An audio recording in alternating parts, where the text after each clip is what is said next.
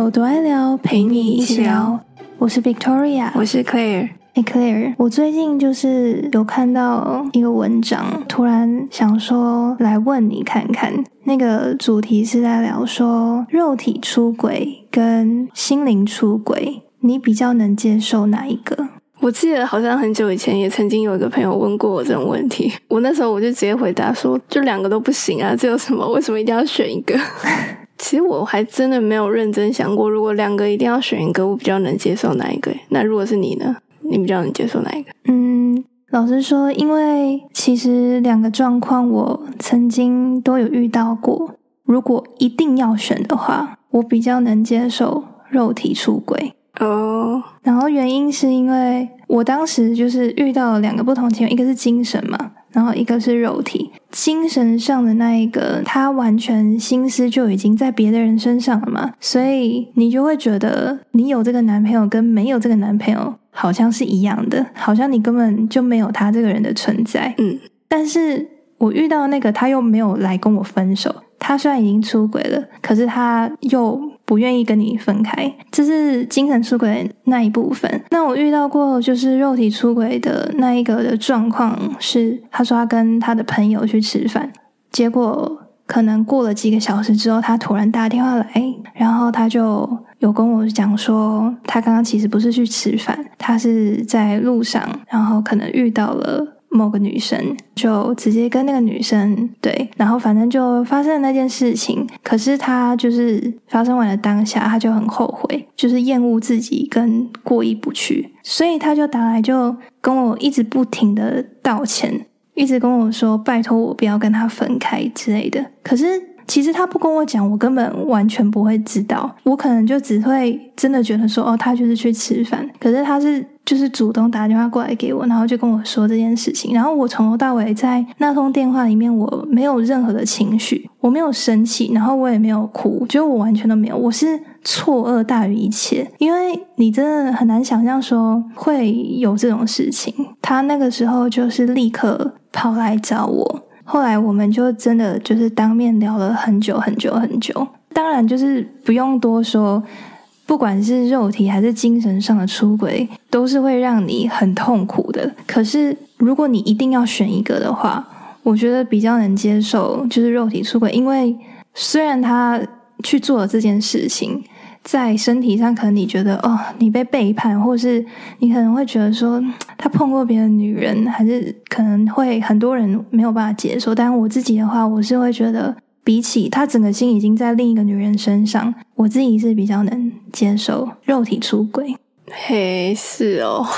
可是我听你这样讲，我不知道哎，我反而觉得这样子的话，我反而比较不能接受肉体出轨的。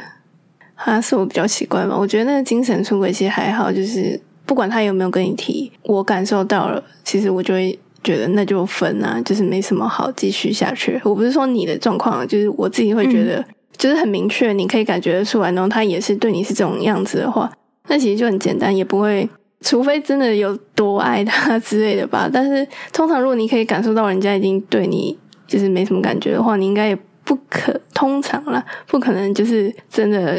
还就是很热脸贴冷屁股这样子，所以我会觉得就是那就直接断掉，这样很快，然后很方便，就没什么好要什么太痛苦的这边中间来回拉扯。可是如果是肉体上的，你会觉得有时候就算他真像你刚刚那样子跟你坦白了，但你心里不会有疙瘩吗？而且你不会去一直去想说，那为什么他当初要做这件事情？就是如果他没有跟你讲的话，其实他没有跟你解释为什么他要这样做。你刚刚前面在讲说，就是如果你知道对方可能已经没有心了，就像你前面说精神出轨，你可能就很明显感受到他就是根本重心都已经不在你身上，那这样反而就是很方便啊，就是你就是。快很准，就是斩干净，不用在那边拖泥带水的这样。但是你刚刚有说到说，除非你是真的很重感情，或者是你真的太爱对方等等之类的，不然精神出轨应该是会比较好处理。嗯，我刚好就是 重感情的，可能甚至到可以说很愚蠢。或是傻的那种，就是在感情里面啊，对，所以就是面对感情，就是跟另一半在一起的时候，我就是属于一个可能我一开始不会放太多感情，可是，一旦可能爱上这个人，投入感情之后，我就会很全心全意的，就是爱这个人，不管发生什么事情。嗯，对啊。当初那个另外一个那个肉体出轨那个人，他跟你解释之后，你们就是还是一样和好吗？那你心里会有一直有一个疙瘩在吗？当然会啊，可是因为就是太爱了，对啊。但是我刚刚听你讲说，你比较不能接受肉体上的出轨，可是你比较可以接受精神上的出轨，我其实有点小惊讶。我其实有因为这一集稍微询问了身边的一些朋友，男生女生都问，然后我发现大多数的男生都比较不能接受女生肉体上的出轨。他们说的就是，我觉得总结来说，可能就是对女生的身体比较有那种。占有欲跟控制欲，对对对对对，嗯。但女生的话，相较之下，通常他们大多数都比较重精神层面的，对。所以我刚刚听到你说 你，觉得你比较可以接受精神，我就哦，蛮特别。哎，没有，可是等下我要澄清一下，我跟你所谓那些男生想的是不一样的。我觉得我比较能。等下，我想一下，我刚刚说的是什么？哦，我比较不能接受肉体出轨，但是，但我不是因为觉得哦，他他跟别人睡了，我我不爽或者什么之类的，我不是因为这样，我只是单纯觉得，其实他到这个地方的时候，他已经前面已经有更多问题了，就是就是他如果他跟你解释说他只是肉体出轨，你还要在那边思考说你要不要原谅他什么的，但通常原谅一定没什么好事嘛，就是他之后一定还有状况，所以就是。麻烦啊，我就会觉得，其实精神上出轨应该也有分，就是不同的阶段吗？算是这样讲，因为你不觉得有一些有些人他是会有那种类似倦怠期，就是他可能不是真的就是可能喜欢上哪一个人之类的，但是他就是可能会对另外一半突然开始感到有点厌倦他，然后甚至看他很多就是生活习惯都会看他很不爽什么的。这个时期，你觉得有算是精神出轨吗？应该不算，对不对？因为他没有真的喜欢上另外一个人。你说的应该算是，就是感情里面人家说的什么磨合，还是什么冷淡之类的，对不对？磨合应该是更前面的，这个比较算是有一些是像，因为我现在想到的是我之前打工的认识的一个同事。他那时候是已经有一个跟他交往很久的男朋友，然后就是他们是他们是同居的嘛。可是他们好像已经同居也是有两三年了，然后感觉一开始我去认识他的时候，他们感情就是还蛮 OK，就是很像老夫老妻那样子，就是不会特别晒恩爱什么的，但是就是。都会固定就是打电话问说哦，你今天几点要回家？然后要吃什么什么的。可是后来就有一阵子，她很常跟大家抱怨她男友什么生活习惯很差，就一直说什么袜子乱丢，杯子都不洗，然后衣衣服也都不收，什么就是各种小问题，她一直抱怨嘛。就是她男朋友对工作都没有就是认真，所以她其实有在想过要分手。然后同时那个时候有来一个就是新的男工读生，我那时候我觉得他们两个很亲近啊，但是我那时候没有想太多，我没有觉得说他们怎样，可是只是觉得他们是比较熟的同事。但是后来那个男同事离职之后，那个就是我那个原本那个同事，他就好像回到原本以前那个样子，他就不会再一直抱怨他。男朋友怎样怎样，然后后来他们还结婚了。哇，这个结尾也太……就最近他们结婚，出乎意料了吧？很意外是吗？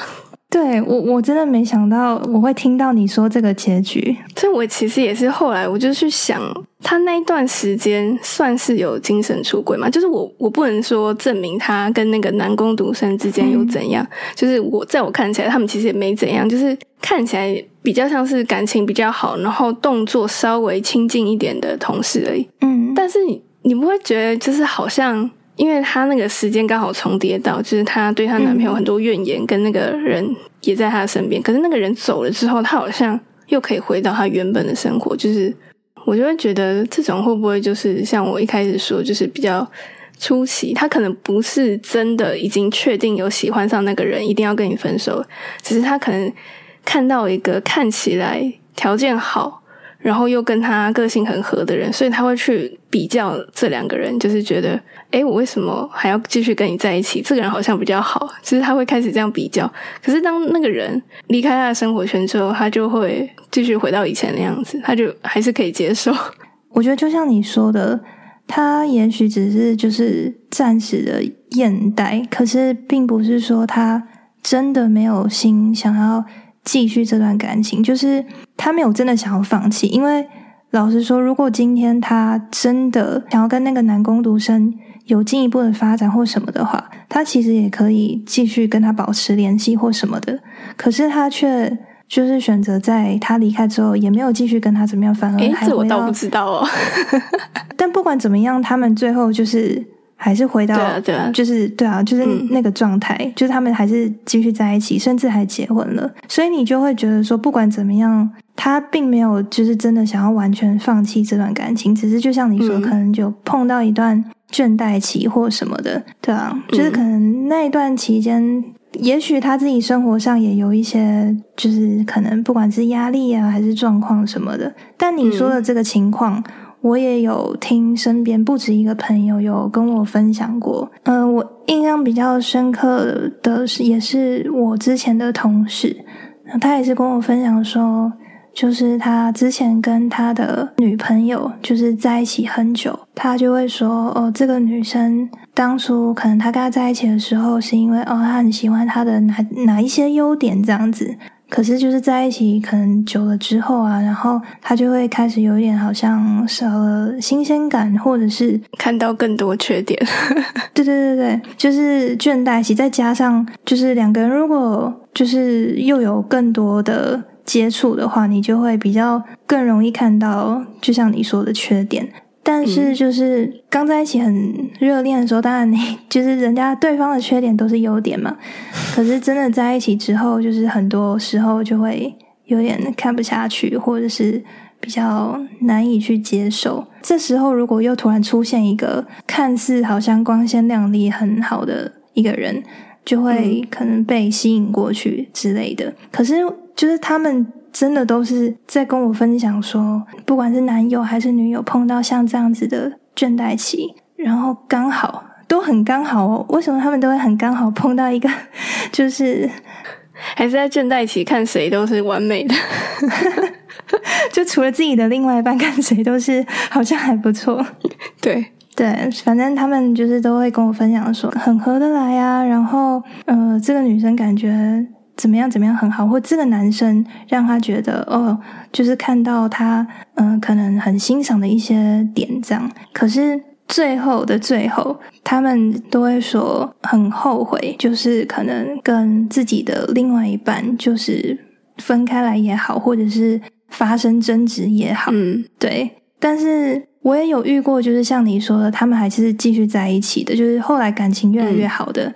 有另外一个同事是跟我讲说，他其实就是回想起来是蛮遗憾的，就是跟当初的另外一半分开。可是真正离开他之后，然后他去跟了那个新的人在一起，才。发现，因为跟新人在一起，一开始当然也都很美好嘛。对，然后又要重复那个过程。